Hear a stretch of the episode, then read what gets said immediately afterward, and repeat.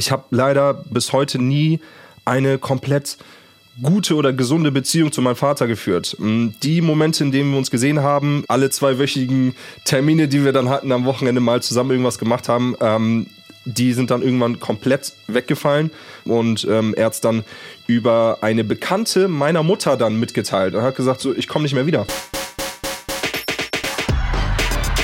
Familionaires. Von Bremen Next.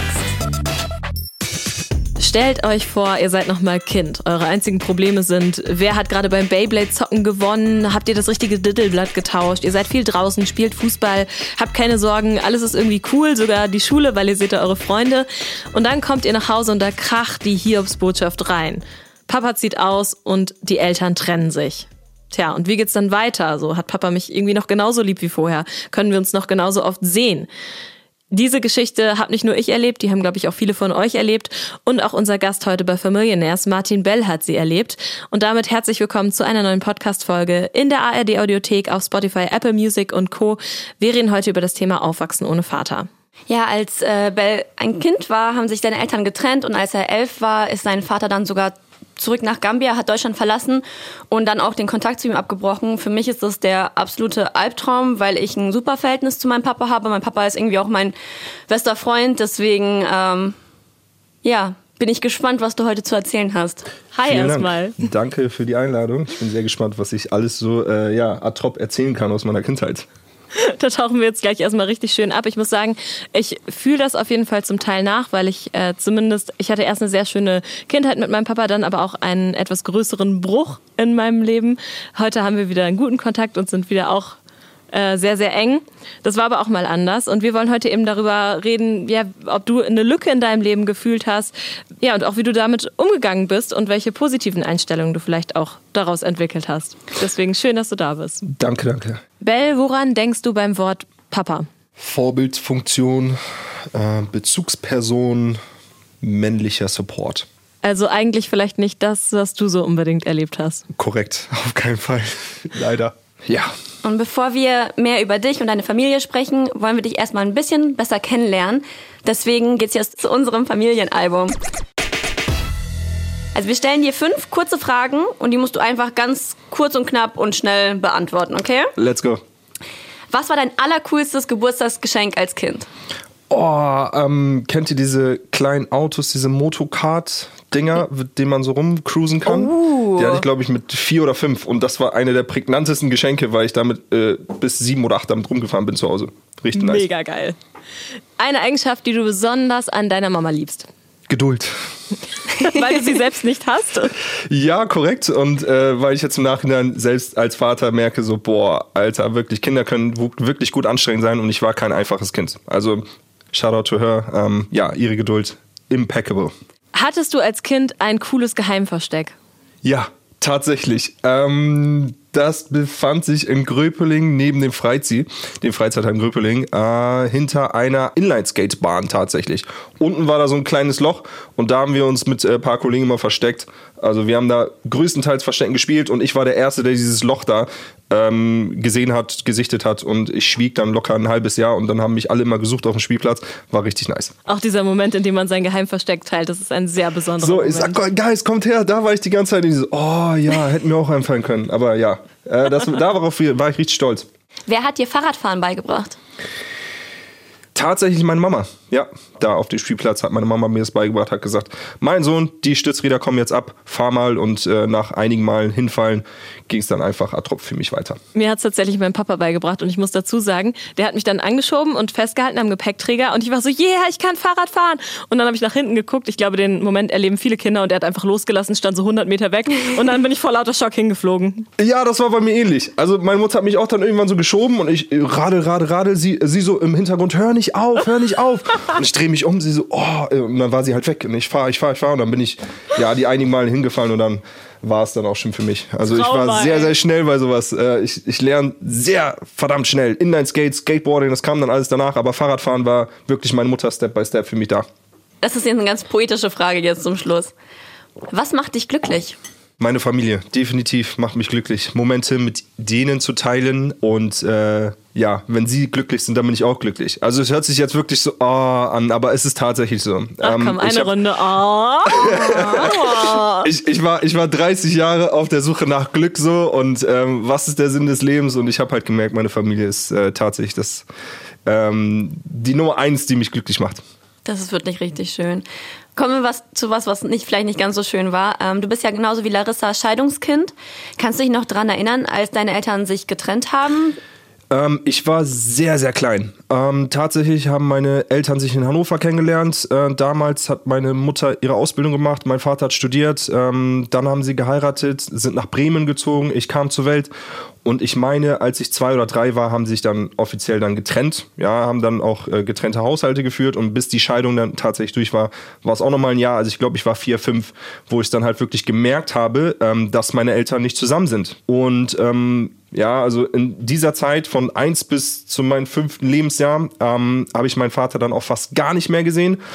Dann kam halt äh, Schule, dann kam halt auch diese der Versuch von meinem Vater, dann auch wieder Kontakt mit mir aufzunehmen. Also da ist ein ganz, ganz großer Streit entbrannt. Also Scheidung ist halt immer nicht nice. Meine Mutter hat dann natürlich auch versucht, so tolerant wie möglich zu sein. Okay, wenn du deinen Sohn sehen möchtest, klar, ich werde dir den nicht vorenthalten, ähm, komm ihn einmal abholen. Und das ging dann so ähm, in der ersten Klasse, weiß ich noch, so habe ich ihn vielleicht zwei, dreimal im Jahr gesehen. Wo ich da auch gerade dran denken muss, in der Schule ist es ja auch so, ähm, du lernst irgendwie neue Freunde kennen und die werden vielleicht auch alle mal von ihrem Papa von der Schule abgeholt oder vielleicht äh, trefft ihr euch mal auf dem Spielplatz oder beim Sport, zockt zusammen Fußball am Wochenende und da stehen ja auch überall Väter. Also war das wahrscheinlich auch der Moment, wo dir bewusst geworden ist, ach krass, also die haben schon irgendjemand an ihrer Seite, der in meinem Leben gerade fehlt. Korrekt. Gröpeling, sehr multikultu multikultureller Stadtteil, ja. Ähm, meine Klasse bestand tatsächlich äh, hauptsächlich aus Ausländern und äh, dann hast du so ein, zwei Deutsche noch mit dabei, aber deren Eltern waren dann auch immer wirklich zusammen. Also die kamen alle aus intakten Familien und dann hast du halt auf dem Pausenhof manchmal gehört, so ja, äh, Papa holt mich am Wochenende ab und dann gehen wir zusammen Fußball spielen oder wir gehen zu einem Werder-Spiel und äh, wie du auch schon gesagt hast gerade, dann stehen die manchmal am Zaun und warten dann um 13 Uhr, dass ähm, deren Kinder dann ähm, ja auf die zulaufen und ich hatte das halt nie.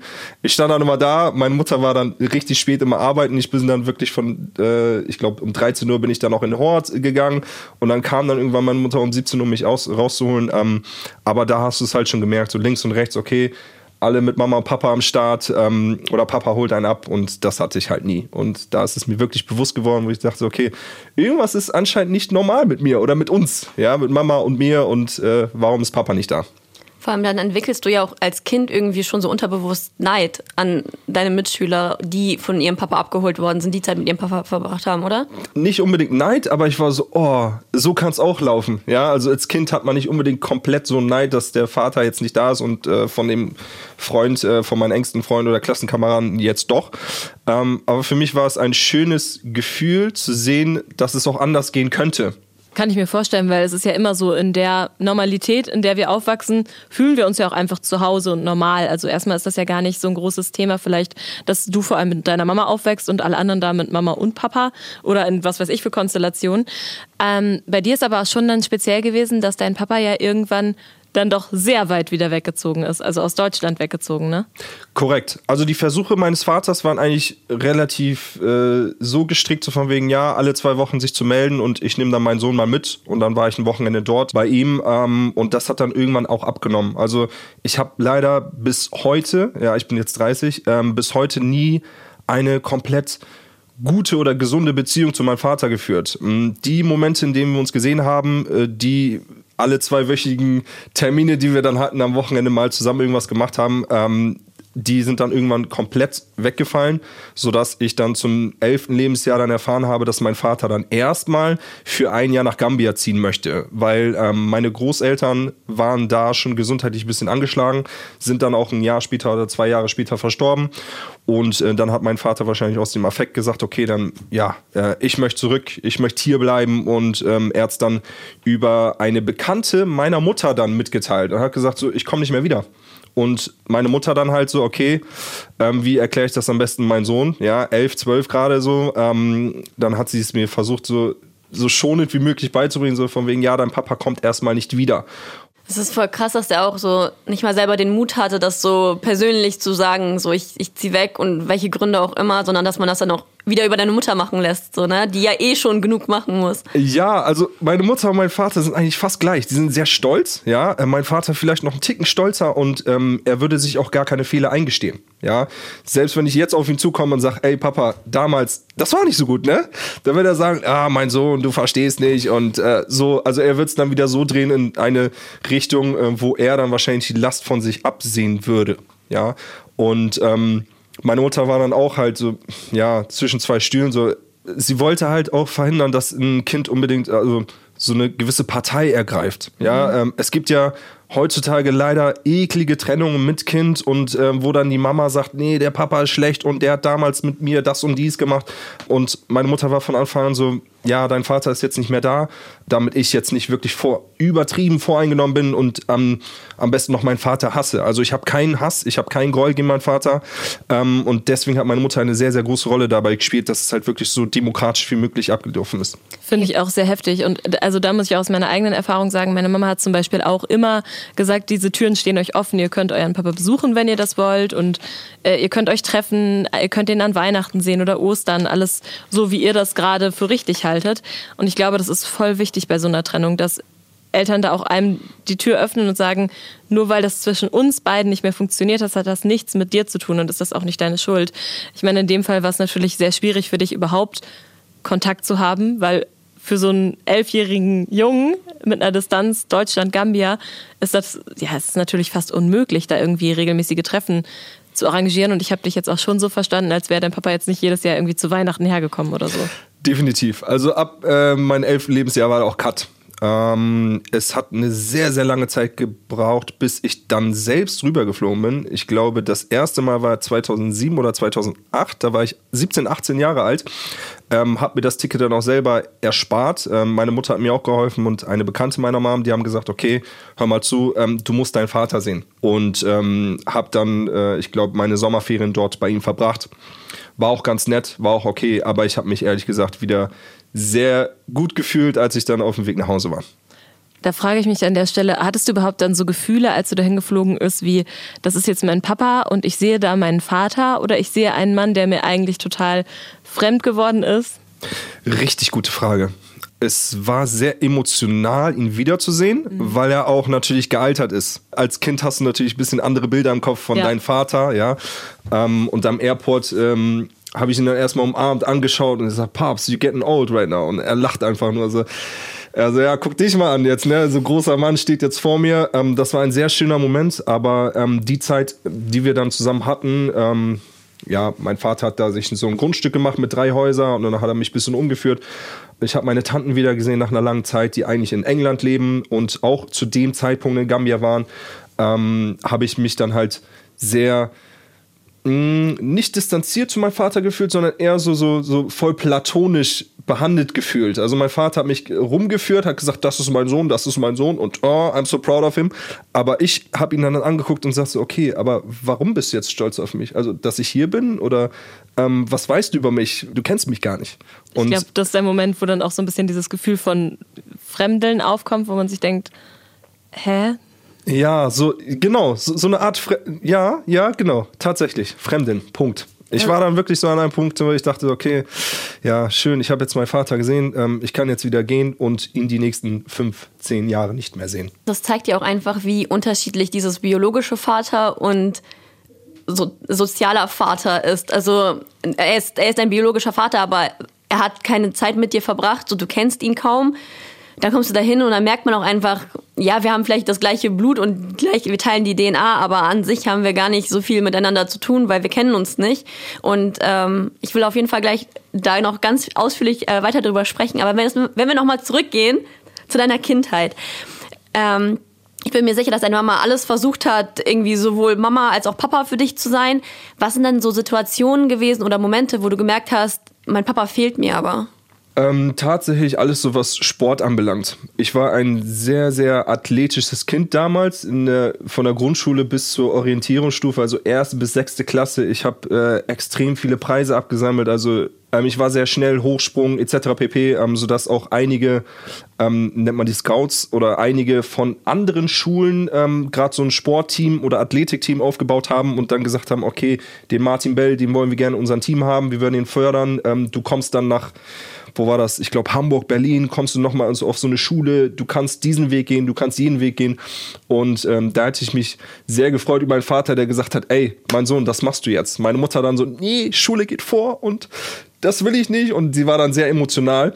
Und äh, auch das Trainieren. In diesem Moment fiel mir dann auf, dass auch da Väter auch beim Trainingsplatz stand, äh, auf dem Werder ähm, da oder auf dem Werder Platz da hinten. Und äh, gucke ich auch so, okay, ich bin jetzt wieder alleine. Äh, kein Vater an sich, keiner, der mich anspurt und sagt, zieh durch, mein Sohn, du schaffst das. Und äh, also diese Motivation hat mir halt gefehlt. Das klingt aber auch so richtig krass, so nach so einem amerikanischen Highschool-Film. So dieser Junge, der so mega so auf Sportstipendium hinarbeitet und dann aber immer ins Publikum guckt, ob da der Papa sitzt und beim Spiel zuguckt und Papa ist nicht da. Also gibt mir voll ähm, diese richtig Vibes. Film, richtig Film. Also wenn ich zurück dr- dran denke, so wie, wie das Ganze war, so auch wirklich ähm, von ja, Papa ist nicht da, bis oh, richtig, richtig sauer zu sein, dass mein Vater jetzt gerade nicht da ist in diesem Moment, wo ich jubel, wo ich dann auch ähm, eine Urkunde bekomme. Ähm, ich habe immer äh, versucht, meinen Kopf zu illustrieren, wie er da jetzt steht und sich denkt, ja Mann, das ist mein Sohn, ich bin stolz auf ihn. Und ich glaube, was auch dazu kommt, es gibt, glaube ich, auch einfach Dinge im Leben, äh, die teilst du halt natürlicherweise, auch wenn, ne, ohne Geschlechterklischees, jeder kann alles an sich machen. Aber es gibt, glaube ich, schon natürliche Dinge, die teilst du vielleicht eher mit deiner Mama oder teilst du eher mit deinem Papa. Also gerade bei mir, was so 100%. Sport angeht, das habe ich auch immer mehr mit meinem Papa geteilt, weil der halt sein ganzes Leben lang Handball gespielt hat, auch Trainer war. Das war einfach voll sein Element. Und deswegen waren so sportliche Dinge auch für mich eher sowas, wo ich wusste, ah, da ist Papa jetzt stolz auf mich, dass ich irgendwie im Sportunterricht voll abgerissen habe oder beim Schulfest oder wie auch immer. Und ich könnte mir vorstellen, dass gleichzeitig auch noch der Konflikt ist. Also A, du kannst die Dinge nicht mit deinem Papa teilen in dem Moment und B, hast du auch umgekehrt immer das Bedürfnis, deine Mama zu schützen, weil du es vielleicht auch in manchen Momenten schwierig findest, sie alleine zu sehen oder weißt, sie muss gerade ganz viel allein schaffen. Also oft wächst da ja auch so ein großes Verantwortungsgefühl raus. Also das kenne ich zumindest von mir selbst, dass ich das Gefühl habe, ich darf jetzt nicht auch noch irgendwie die Gefühle meiner Mama belasten, weil die hat eh schon irgendwie gerade hart zu strugglen und wenn ich jetzt auch noch komme und Scheiße baue und irgendwie extra Kummer bereite, dann will ich das gar nicht, weil ich will ja auch, mein Ziel ist es zum Beispiel dann auch immer gewesen, dass meine Mama wieder glücklich sein kann. Und ich glaube, das ist auch so ein krasser Konflikt, in dem du dann vielleicht auch aufgewachsen bist. Zum einen fehlt der Papa und zum anderen willst du für deine Mama irgendwie viel da sein. Krass, das war das Authentischste, was ich bislang gehört habe. Also, das war wirklich eins zu eins, so wie ich gefühlt habe damals. Ähm, schnell irgendwie Verantwortung, schnell irgendwie das Pendant zu meinem Vater erstellen. Ähm, je größer ich wurde, desto mehr dachte ich, okay, ich bin jetzt der Mann im Haus, ich muss der Mann im Haus sein, damit meine Mutter glücklich ist, damit äh, sie irgendwie so ein Backup hat. Ähm, ähm, das war eine krasse Rolle, die ich einnehmen musste irgendwann bemerkst du es ja halt, Mama ist immer traurig, äh, wir haben kein Geld, ja, alleinerziehende Mutter hat es halt nicht immer einfach mit mir gehabt, ähm, auch was so meine spätere Jugend angehen, etc. pp. Und ähm, ja, irgendwann merkt man das, okay, irgendwie musst du jetzt einen Step up machen. Irgendwie kannst du nicht nur das Kind bleiben, wo Mama sich immer drum Sorgen machen muss oder kümmern muss und äh, du musst eigenständig werden. Also das ist genau das, was du gesagt hast. Und ich glaube, dabei kann, können wir das gar nicht schaffen, A, diese Figur Papa zu ersetzen. Das sollten wir auch gar nicht. Und irgendwie ist das Ganze auch zum Scheitern verurteilt. Also gerade bei meinem kleinen Bruder habe ich auch gemerkt, als mein Papa ausgezogen ist, er hatte auch das Gefühl, er muss jetzt das Ruder in die Hand nehmen. Aber er war halt 14 Jahre alt, er war ein Jugendlicher in der Pubertät. Er hat ständig irgendwie auch Mist gebaut und hatte eigentlich ganz andere Sorgen in seinem Kopf, als jetzt gerade zu Hause einen auf, ich bin der Mann im Haus zu machen. Und das hat dann eben auch oft zu Schwierigkeiten geführt. Ich glaube, dass man so viele Konflikte in sich trägt, dass man gleichzeitig verantwortungsbewusst sein will, aber ist gleichzeitig auch noch Kind und kann diese Verantwortung gar nicht stemmen, dass man sich dann halt auch oft in eine doofe Situation bringt. Wie das ja bei dir auch schon rausgeklungen hat, so. 100 Prozent, ja. Das führt, glaube ich, bei ganz, ganz, ganz vielen eben zu irgendwie auch so einer Form von toxischen Männlichkeit oder dass man das halt überkompensiert, dass einem das fehlt. Und du hast ja vorhin auch schon so ein bisschen angedeutet, du hast viel Scheiße gemacht. Wie, wie war das denn bei dir? War das wirklich, dass du dich immer beweisen wolltest, so ich bin männlich? Oder wie kam das? Ähm, falsche Vorbilder tatsächlich. Auch in der früheren Kindheit hatte ich ähm, ein, zwei größere Brüder gehabt, ja, die aber nicht so wirklich gut im Leben standen, sondern eher ähm, auf der schwarzen Seite, also sehr hochkriminell waren. Und äh, auf die habe ich halt geschaut, oder hochgeschaut, besser gesagt, und äh, habe mir dann halt so ein Bild gemacht, so, okay, ey, die haben krass ihr Leben unter Kontrolle, ich will auch so sein, ich will auch so männlich sein später und ich will auch meiner Mutter einfach mal so ein 1000 äh, D-Mark oder Euro auf den Tisch legen und sagen, hier Mama, das ist für dich. Und ähm, dieses Bild, was ich von denen hatte, war halt komplett falsch. Ja, also ich habe halt nicht den Hintergrund gesehen, was die überhaupt gemacht haben, aber ich dachte mir so, ja, das ist der Weg, den ich einschlage, groß, kräftig, immer hau rauf und immer Probleme suchen und das war dann halt komplett falsch.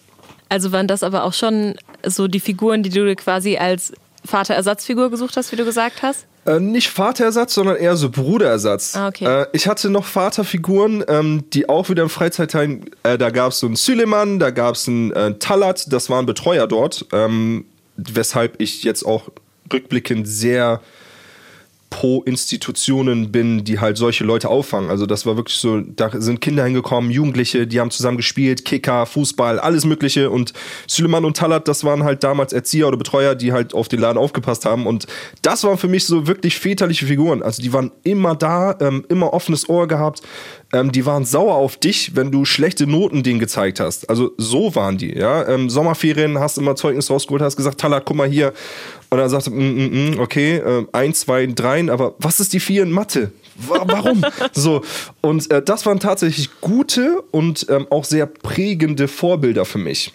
Ja. Ich glaube, ich habe es ich hab's so jetzt verstanden, weil gerade so äh, Suleiman im Freizeitheim, das war dann halt einer, der dich motiviert hat, der dir versucht hat, Werte mitzugeben, der versucht hat, dich auf die Spur zu bringen, weil der hat auch was in dir gesehen und wollte, dass du das aus dir rausholst. Und den anderen hast du eher so nachgeeifert, so weil die hatten irgendwie einen krassen Lifestyle, einen erstrebenswerten Lifestyle. Korrekt, korrekt, ja. genau. Und die waren ja gefühlt, ich glaube, zwei, drei, maximal vier Jahre älter als ich. Ähm, als ich jetzt 13, 14 war, waren die schon fast volljährig, 17, 18 so. Und, äh, oh, mega cool. Auch mega cool. Ja. Und äh, oh, die chillen mit mir und cool, dann bin ich ja auch was Besonderes für die. Und äh, ja, dann schaut man halt auf die und, äh, und denkt man sich so, ja, ich will auch so sein später oder jetzt am besten schon. Aber es ist voll interessant, was du gesagt hast ähm, mit diesen Institu Institutionen, weil ich habe auch gelesen, dass jeder Mensch braucht halt eine männliche Bezugsperson. Wenn, wenn ich jetzt so zurückdenke an meinen Kindergarten, ich hatte nur Erzieherinnen auch in der Grundschule, ich hatte nur Lehrerinnen. Wir hatten vielleicht, glaube ich, einen Lehrer auf der Schule oder so. Das ist halt so krass. Also da fehlen, glaube ich, auf jeden Fall Männer, weil gerade so für dich, okay, du hattest jetzt dieses Freizieh, aber da ist ja auch nicht jeder. Ich war ja zum Beispiel als Kind auch nicht in einem Freizieh. Mhm. Das heißt, da müsste es eigentlich viel mehr geben, dass es männliche Erzieher gibt, dass es Lehrer gibt in der Grundschule. Das würde, hätte dir wahrscheinlich auch geholfen, oder? Tatsächlich, ja. Also bis zur, bis zur fünften oder sechsten Klasse hatte ich auch nur Lehrerinnen und äh, dann gab es irgendwann mal einen Lehrer und äh, das war dann auch unser Klassenlehrer und auch gleich Mathelehrer, Herr Wienert. Äh, kann mich noch an seinen Namen erinnern, weil der so eine krasse Präsenz hatte. Also ähm, er ist in den Raum gekommen und hat komplett dominiert. Also der war auch nicht zum Spaßen da. Ähm, der hat aber auch wieder gefördert. Also der war auch sehr, ja, auch schon wieder sehr väterlich zu einem halt. Der hat gesagt, so, hey Martin, wenn du aufs Gymnasium willst, dann musst du auf jeden Fall hier ein bisschen mehr Gas geben. Mach mal zu Hause noch ein paar Matheaufgaben und dann kriegst du schon rein. Ja, machen wir. Und dann ähm, ist es tatsächlich das, was er dann gesagt hat, ist auch wirklich so geworden. Ich bin dann aufs Gymnasium gekommen, habe eine Empfehlung bekommen und Abitur etc. pp. Aber ähm, ja, stimmt. Also es kam sehr spät, dass ich dann einen Lehrer hatte als äh, Klassenvertretung. Gleichzeitig ist es bei mir zum Beispiel so gewesen, äh, meine Eltern haben beide also einen neuen Partner, eine neue Partnerin gefunden und da sind irgendwie auch nochmal neue Bezugspersonen in mein Leben mit reingekommen, die man natürlich erstmal irgendwie als Familie akzeptieren lernen muss und auch kennenlernen muss, weil die kennst ja nicht von Anfang an wie Mama und Papa. War das bei dir denn auch so, dass deine Mama irgendwann vielleicht mal einen neuen Partner hatte oder einen Freund, der dann auch mit in dein Leben quasi eingestiegen ist? Ja, auch zu einer sehr schwierigen Phase meines Lebens. da war ich, glaube ich, 14, 15, pubertierend gerade und dann hat mir meine Mutter gesagt, ja, ähm, I'm getting married und ich war so, was? Also ich kannte den Typen schon ein wenig, ja. Ähm, wir waren auch so, so auf Tuchfühlung, so ich war ein paar Mal mit ihm zusammen essen und er hat mich dann eingeladen und es war für mich jetzt kein Vater, sondern so Buddy-Buddy-mäßig halt, ne? Und ähm, er hat mir nie wirklich komplett weiß gemacht, dass er auf meine Mutter steht, sondern er so, hey, ich bin da, wenn irgendwas ist, lass zusammen Fußball spielen und rumkicken. Und dann waren wir auch immer auf dem Spielplatz bei mir vor der Haustür da. Und äh, ja, kurze Zeit später waren die dann auch verheiratet und dann waren wir zu dritt. Wie war das für dich nach so vielen Jahren? Was soll ich sagen? Schwer. Ich schwer. wusste, dass du sowas sagen würdest. Überrascht mich jetzt auch Auch nicht. da denke ich gerade an meinen kleinen Bruder und für den ist es auch nach wie vor echt nicht so leicht zu akzeptieren So gewesen. komplett anti, ne? Also, da, also vor allem, dass ein neuer Mann in das Leben ein Richtig. eintritt. Da kann sonst wer kommen. Da kann sonst wer kommen mit äh, so viel Geld und deine Mama gut behandeln und hast du nicht gesehen, aber die Zeit, die du dir aufgebaut hast, so selber zum Mann zu werden und zu sagen, ey, ich bin der Mann im Haus und dann kommt ein Fremder und nimmt dir alles wieder weg. Pah, also es war nicht, äh, es war nicht einfach. Ich hab's, ich hab's geduldet, ja. Ich habe meine Mama glücklich gesehen. Die zwei, drei Jahre, ich glaube, drei Jahre waren sie verheiratet und dann ging es halt wieder nicht mehr. Ja, ich hätte ihr wirklich das gewünscht, dass es geklappt hat. Aber ja, als er dann reinkam, war ich auch schon so, oh mein Gott, nee, was willst du denn jetzt von mir? Und äh, ist es jetzt so ernst? Ja, ich habe ihn immer nur so als Teilzeitpartner meiner Mutter gesehen. Dann ordne ich mich mal unter, guck einfach nur zu, bin leise ähm, and let it happen. Und äh, ja, nach drei Jahren ging es dann auch vorbei. Vor allem das Ding ist, du bist ja, also in dieser Zeit, wo du halt keinen Vater hattest, dann hast du ja noch, ein, denke ich mal, ein viel, viel krasseres Verhältnis zu deiner Mutter aufgebaut. Ihr wart ja so wahrscheinlich so us against the world mäßig. Und dann kommt auf einmal jemand, das ist wahrscheinlich voll schwer, weil man dann ja so richtig, ähm, wie nennt sich das, wenn man wie so ein Platzhirsch ist? Es ist so Konkurrenzverhalten halt. Ne? Ja, ja, genau. Ja, ja, ja, ist richtig so. Du wünschst dir natürlich, dass irgendwann mal ein, ein, ein Mann ins Leben kommt, der deine Mutter so behandelt, wie du auch gerne behandelt werden möchtest oder wie du es für deine Mutter gerne sehen möchtest. Ähm, aber der Moment halt war sehr schockierend für mich. So, was? Wie jetzt? Und auch noch heiraten? Könnt ihr nicht einfach erstmal zusammenbleiben und so gucken, wie es sich dann entwickelt und dann direkt heiraten? Und dann war ich auch schon so, ah, okay, ob das gut wird. Und ähm, das war auch wieder eine schwierige Zeit für mich und meine Mutter und natürlich auch ihren Ex-Mann. Und ähm, ja, Aber wenn du ähm, gesagt hast, so 14, das ist ja auch so eine Zeit, wo man in die Pubertät kommt und so. Du, du warst zwar immer mit, mit deiner Mom und dann bespricht man ja auch Dinge mit deiner Mom, aber gab es auch so Dinge, wo du gar keinen Bock hattest, mit ihr drüber zu sprechen? Auch so, keine Ahnung, Pubertät, Verhütung oder keine Ahnung was. Ich stelle mir das als Typ schrecklich vor, da mit meiner Mutter drüber zu sprechen.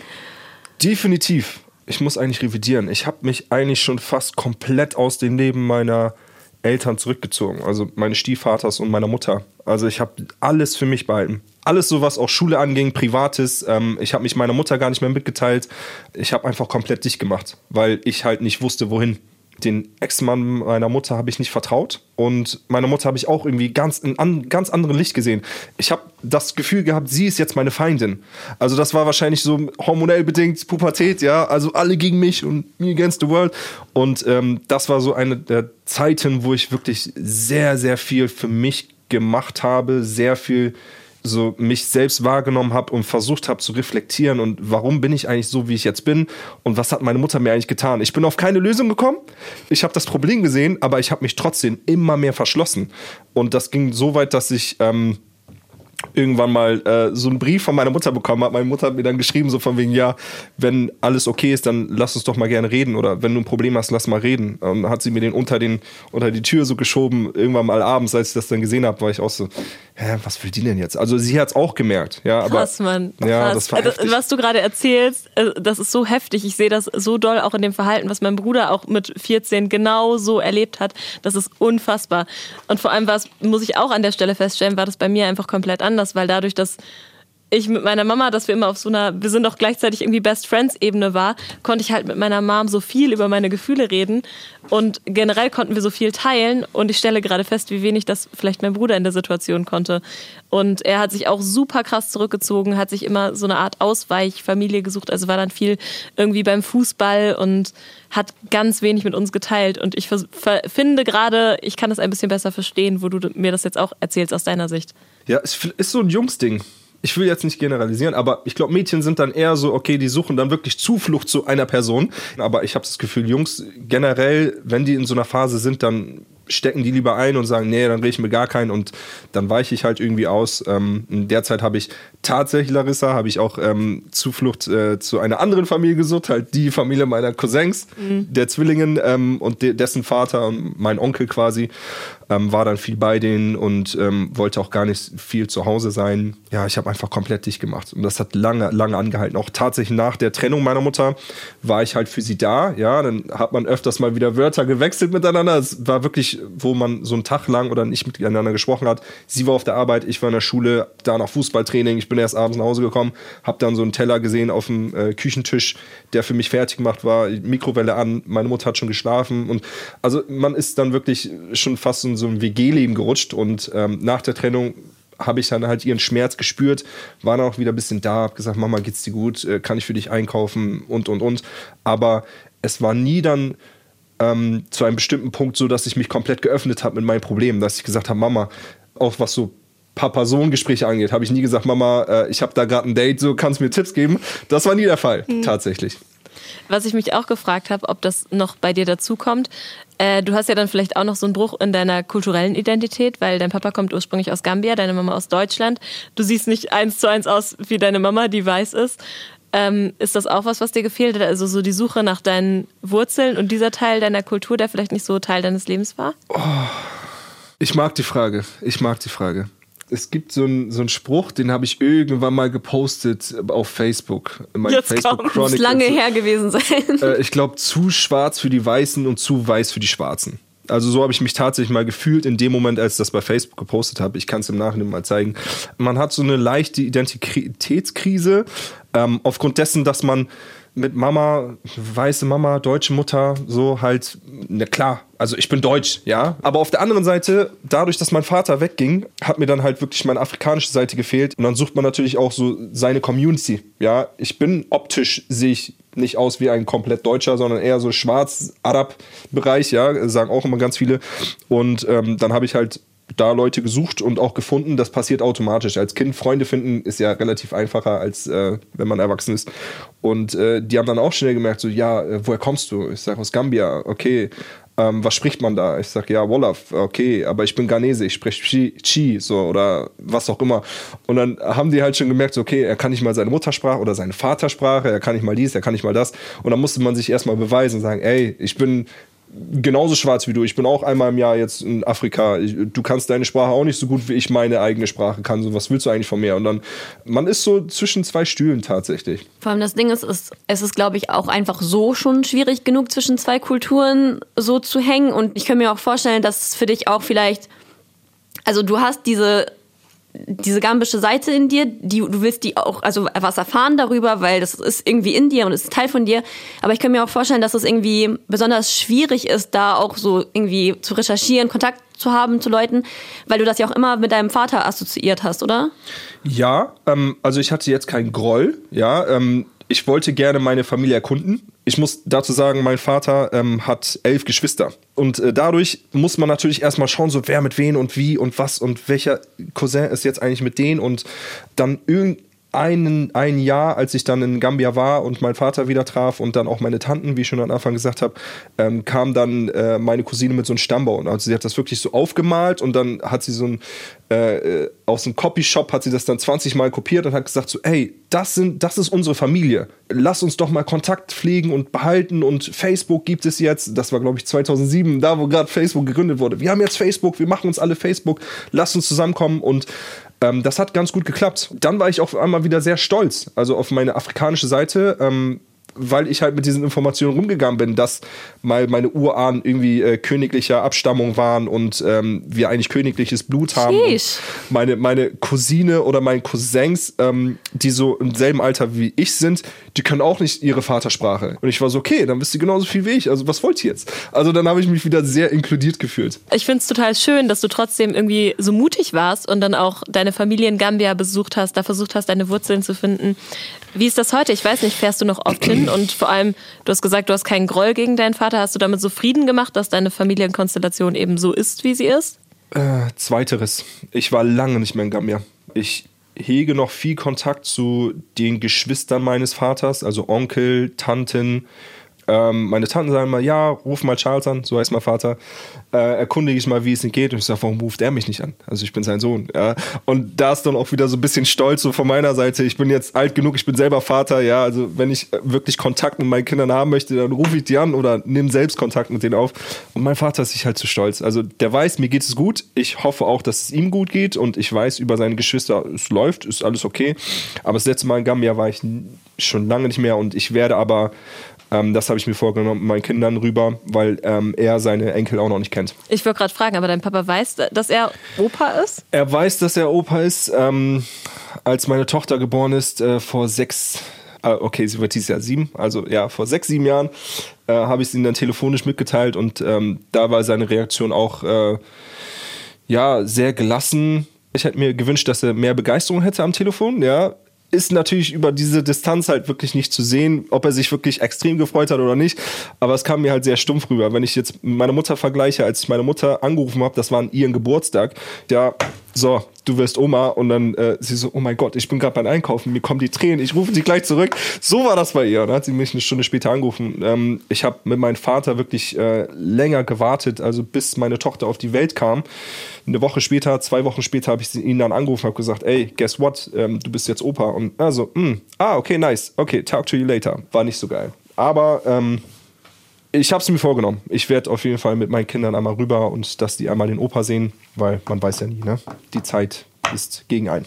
Ich habe das Gefühl, man hört so im Umfeld und in den Medien häufiger irgendwie Stories von Frauen, die ohne Vater aufwachsen, weil ich glaube auch Männer da irgendwie seltener drüber reden. Und deswegen erstmal danke, dass du mit uns sprichst und uns äh, dich so öffnest so. Und ich glaube bei Frauen führt das Fehlen des Vaters oft dazu, dass man das so kompensiert mit anderen Männern. Dass man irgendwie immer das Bedürfnis hat, man, man muss da jemanden haben in seinem Leben, so diese typischen Daddy-Issue-Girls und sowas. Wie ist das denn bei dir gewesen? Hast du auch versucht, diese Lehre, die du ja auch hattest, zu füllen? Na, nein. Also es ist, glaube ich, nicht zurückzuführen auf meinen Vater, dass ich damals mit sehr vielen Frauen verkehrt habe. Ja, es ist halt ziemlich awkward, jetzt darüber zu reden, aber im Endeffekt war es so, ähm, ich glaube, einen gewissen Zeitpunkt hätte mein Vater auf jeden Fall einen Riegel davor geschoben. Äh, also als ich größer geworden bin und kurz davor, bevor ich jetzt äh, ausgezogen bin und mit meiner Mutter nicht mehr zusammengelebt habe, habe ich halt wirklich gefühlt jedes Wochenende eine andere mit nach Hause gebracht. Und meine Mutter meinte so, oh Martin, hör mal auf damit und lass das mal gut sein. Und ich so, Mama, ich bin jetzt der Mann im Haus, ich mach, was ich will.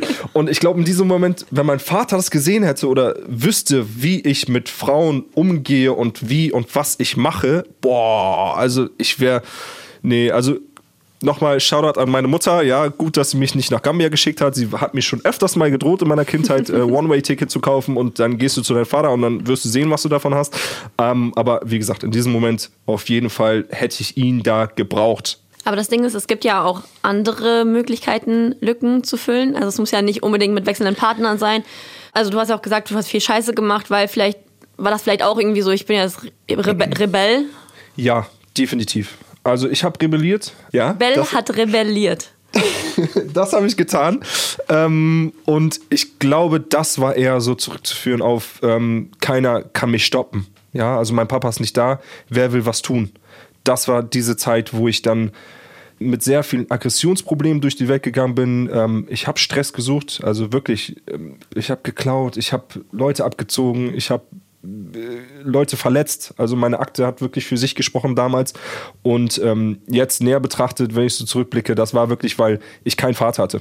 So, ich hatte keinen Vater, der mir sagt so, ey, was du machst ist scheiße, du verbaust deine Zukunft, du ähm, äh, äh, nimmst immer mehr in der Schule ab, was ist los mit dir?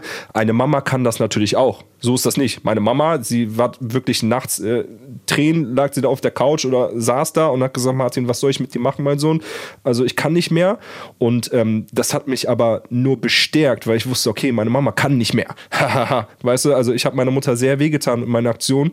Ich glaube, mit Papa wäre es auf jeden Fall anders gewesen ich habe ich hab noch den Bogen bekommen. Ja, irgendwann habe ich selbst gemerkt, so, ah, nee, was, was machst du da für Scheiße? Also auch durch ähm, ja, äußere Einflüsse von anderen, die auch wiederum meine Vorbilder waren, die dann auch gesagt haben, so, nein, das ist zu viel, was du machst, äh, habe ich dann irgendwann diese Kurve gekriegt. Aber dieser, in dieser Zeit habe ich meiner Mutter nichts Gutes getan und ähm, bin natürlich auch sauer darüber in der Zeit wahrscheinlich gewesen, dass mein Vater nicht da war.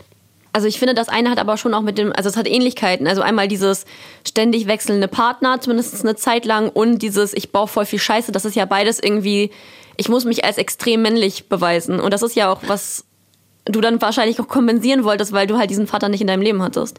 Du hast recht. Du hast recht. Danke. Richtige Therapiesession. Also ja, so weit war ich noch nicht. Also ja, ja. Also wenn ich zurückblicke, definitiv. Der eine Part, ähm, dachte ich, hat halt nichts mit dem zu tun, was ich äh, so ohne Vater gemacht habe. Aber also dieser Aggressionspart, der kam auf jeden Fall durch meinen Vater. Auf jeden Fall. Und du bist ja heute hier, wo du bist und du wirkst ja auch super reflektiert und weißt, was du vielleicht auch falsch gemacht hast. Was war denn der Punkt bei dir, wo du gemerkt hast, ich muss jetzt mal mein Verhalten ändern? Das, das, das Wegziehen aus Bremen. Erstmal von meiner Mutter weg. Ich muss dazu sagen, ähm, das Verhältnis meiner, mit mir und meiner Mutter war halt wirklich lange Zeit nicht gut. Nach ihrer Scheidung, ich habe alles in mich einfach reingeschluckt, habe nicht mit ihr gesprochen. Ähm, wir haben sehr wenig kommuniziert, sehr wenig Kontakt gepflegt, leider Gottes, ja.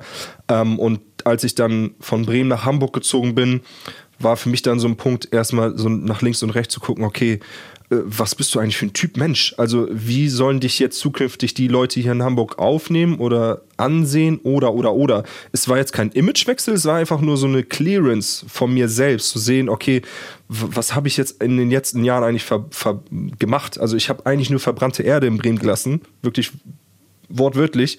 Und will ich das hier in Hamburg auch riskieren? Es ist ein neues Kapitel. Ich bin jetzt ein neuer Bell quasi. Krass. Ja, das, ich glaube auch manchmal aus diesem Umfeld rauszukommen, weil ich überlege gerade so, wenn das jetzt jemand hört, der gerade voll in dieser rebellischen Phase drin ist und sich denkt, ey, Ben hat es geschafft, ich will es auch schaffen. Wenn du jetzt so quasi Tipps geben würdest. Ja. So, Junge, hör mal zu, ich gebe dir jetzt die Tipps, die mein Vater mir vielleicht nie gegeben hat. Zeig mir deine fünf engsten Freunde und ich sag dir, wer du bist. Das ist so, so ein 0815-Spruch, aber das ist tatsächlich so. Also schau dir mal deine Freunde an und frag dich wirklich so vom ganzen Herzen, willst du so sein wie die oder warum bist du mit denen oder machen sie dich eventuell zu dem, was du jetzt aktuell bist? Bist du wirklich zufrieden mit dir? Magst du dich? Liebst du dich? schätzt du dich selber wert? Wo möchtest du in den nächsten fünf Jahren sein? In den nächsten drei Jahren? Es muss ja nicht mal so ein Riesensprung sein, aber wo möchtest du nächstes Jahr sein? Was möchtest du nächstes Jahr erreicht haben? In diese Richtung würde ich gehen. Selbstreflexion. Lies Bücher. Schau, schau dir an, wie man eventuell so Richtung Persönlichkeitsentwicklung, was man machen kann. Ja, man wird nicht jünger. Richtig Life-Coach gerade. Gefällt mir sehr gut. Life-Coach. Ich glaube, ja. was, da, was da so voll durchscheint, ist einfach, du musst am Ende richtig hart mit dir selbst ins Gericht gehen, weil du musst am Ende für dich einstehen, für das, was du bist und was du tust und musst auch für dich rausfinden, ist es das, was ich mir erhofft habe von mir selbst. Richtig. Also du es hast dich selbst mit deinen eigenen hohen Maßstäben gemessen und das ist voll mutig. Das ist es, Larissa. Das ist, der erste Schritt ist tatsächlich zu schauen, okay, bin ich überhaupt dafür bereit? Also viele sind ja in so einer Komfortzone und sagen so, nö, bei mir läuft, also ich verdränge mhm. alles mal. Aber es ist auch noch mutiger, wenn du auf Leute zugehst, die dir nahestehen und wo du einfach sagst so, hey, hör mal zu, sag mir mal deine ehrliche Meinung über mich. Also wie siehst du mich? Und du kannst es entweder als Kritik sehen und persönlich nehmen und sagen, nee, ich bin der Beste oder ich bin die Beste, ich lass mir gar nichts sagen. Oder du sagst, okay, an diesem Punkt hat sie eigentlich recht oder er oder sie oder wer auch immer. Ähm, und das habe ich halt für mich gemacht. Und ähm, es war nicht nice. Es sind sehr viel Tränen geflossen in der Zeit, wo ich gemerkt habe, so, Alter, was mache ich überhaupt? Also, warum bin ich jetzt gerade so, wie ich bin? Ich wollte nicht so sein. Und die ersten Schritte, die ich dann unternommen habe in die richtige Richtung, waren dann wirklich auch die schwierigsten und die mutigsten, sage ich jetzt mal, so wie du gesagt hast, Larissa. Ja, hundertprozentig. Du bist mit dir selbst voll hart ins Gericht gegangen, jetzt so, um der zu werden, der du bist, um auch ein guter Vater zu sein für deine beiden Kinder. Wenn du jetzt über diesen Begriff Vater nachdenkst, auch weil du selbst in der Rolle bist, was würdest du am Endeffekt für dich sagen, ist ein guter Vater? Ein geduldiger Vater, ein Vater mit offenem Ohr, ein Vater, der einem, einem das Gefühl gibt, auf ihn ist Verlass, ein Vater, der einen äh, sponsort, ja, also nicht nur materielle Dinge, sondern auch wirklich emotionalen Ballast ähm, abwerfen lässt. Das finde ich sehr, sehr wichtig. Das macht einen guten Vater aus. Ich glaube, das ist auch halt so voll die Suche danach, äh, wie will ich als Mann sein, weil du jetzt nicht das direkte Vorbild jeden Tag zu Hause hast und daran quasi abgleichst, okay, in der Hinsicht äh, bewundere ich meinen Vater, in der Hinsicht finde ich nicht gut, was er macht. Was sind Dinge, wo du sagst, die will ich ganz anders machen, als, als ich sie als Kind erlebt habe zumindest? Ähm, auf jeden Fall anwesend sein. Also einfach da sein, ähm, auch wirklich sich bemerkbar machen für das Kind und zu sagen, ich bin für dich da, ich habe deinen Rücken, egal was kommt. Zuneigung zeigen, ich liebe dich, ich hab dich lieb, äh, ich bin stolz auf dich. Solche Sachen haben schon so einen großen Effekt auf ein Kind, auf meine Kinder, dass ich mir denke, so, oh, also das hätte ich für mich auch gewünscht damals, ja. Auch wenn es zu einer Trennung kommen sollte, ich will nicht den Kontakt zu meiner Familie irgendwie komplett beenden und sagen, pff, nach wie die Sintflut, die wären schon groß, also egal wo die irgendwann hinziehen sollten, ich ziehe mit, ist mir egal. und ich will auf jeden Fall nicht in ein Altersheim gesteckt werden. Also wenn diese, wenn diese Folge irgendwann in 20 Jahren, 30 Jahren, 40 Jahren ähm, noch ausgestrahlt wird, also meine lieben Kinder, ich bleibe bei euch. Und ähm, äh, ich bin jetzt Vater ein, einer Tochter, ja. Ich, ich glaube, mein Beschützerinstinkt ist on 100. Also wirklich. Ich will, dass, mein, dass meine Tochter später, wenn sie einen Partner hat, sagt, okay, der behandelt mich sehr gut. So wünsche ich mir das. Ähm, so hat mein Vater es auch gemacht. Also, dass ihr Level an ihrer Männerwahl oder ihr, ihr, ihr Niveau an einer Männerauswahl so weit oben ist, dass sie sagt so, nee, also du lädst mich jetzt ein, ich kann auch selber zahlen. Also so, so, ich weiß nicht. Ich weiß nicht, wie ich es erklären soll. Also, dass meine Tochter nicht komplett äh, direkt irgendwie von einem Mann äh, mitgenommen werden kann, der einfach so niedrige Ansprüche an sich selbst stellt und an, ihn, an sie. Oder Ey, so. das, das fühle ich so doll, weil ich ja, ein, also wie gesagt, ein sehr gutes Verhältnis zu meinem Papa habe und mein Papa auch einfach immer da war. Auch wenn, also zum Beispiel bei meiner besten Freundin ist das ganz oft so, wenn irgendwie sie hat eine super Kindheit mit ihrem Vater, dann ist er irgendwann weggezogen und hat woanders, also sie hat ein Verhältnis, aber der hat woanders gelebt und sie war immer, ich brauche immer einen Mann in meinem Leben. Die so, was mache ich denn, wenn mein Auto kaputt geht? Und ich habe zu ihr gesagt, ey, du kannst doch nicht jetzt einen Freund haben wollen, nur für den Fall, dass dein Auto kaputt geht. Und bei mir war es immer so, ich hatte immer voll die hohe Messlatte an Typen gegenüber, weil ich immer gesagt habe, so ich, ich bin selber voll selbstständig und wenn was ist, dann habe ich auch immer meinen Papa. Deswegen, du musst erstmal dich richtig anstrengen, um mich überzeugen zu können. Und tatsächlich ist also mein Papa ist zwar mit seinem Vater aufgewachsen, aber die hatten auch ein sehr komisches Verhältnis. Mhm. Die hatten ein sehr kühles Verhältnis und sehr distanziertes Verhältnis. Mein Papa hat sein Papa auch immer gesiezt und mein Papa, äh, mein Opa hatte auch einen Lieblingssohn, der nicht mein Papa war.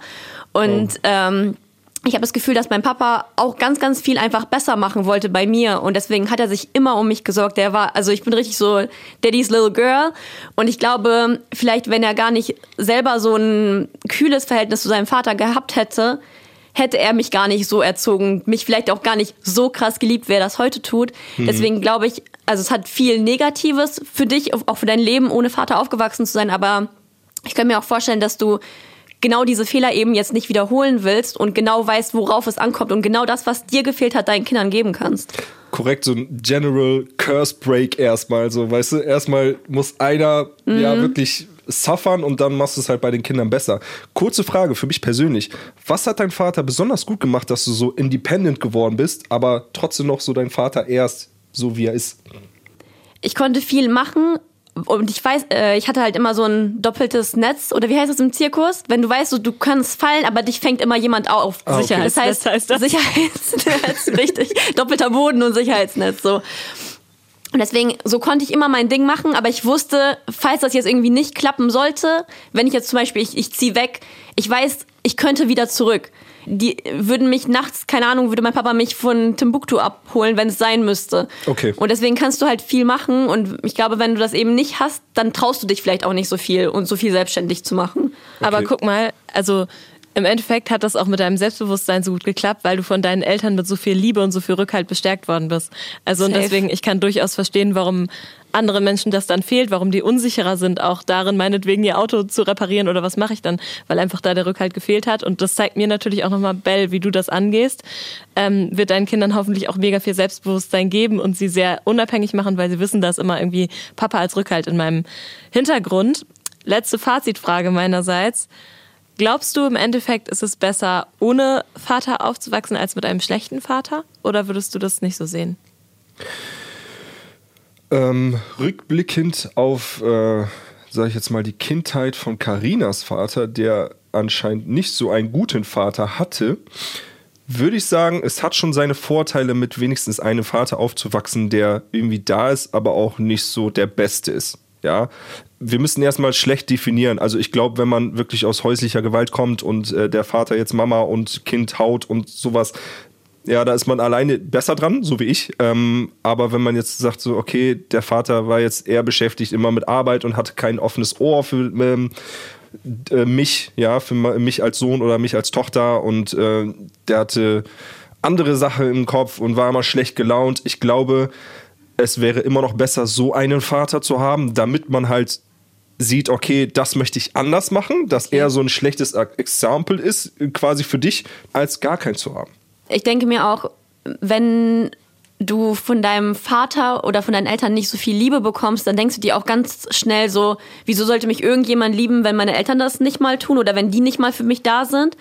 Und deswegen habe ich mich auch noch gefragt, so, war das für dich, als du selber Kinder bekommen hast oder dein erstes Kind bekommen hast, irgendwie noch schwieriger zu verstehen, warum dein Vater sich so verhalten hat? Weil ich denke mir, wenn ich, also ich habe noch keine Kinder, aber ich denke mir, wenn ich ein Kind habe, so ich liebe das ja über alles. Ich könnte mir wahrscheinlich niemals im Leben vorstellen, das zu verlassen. Hast du dir solche Fragen dann auch gestellt?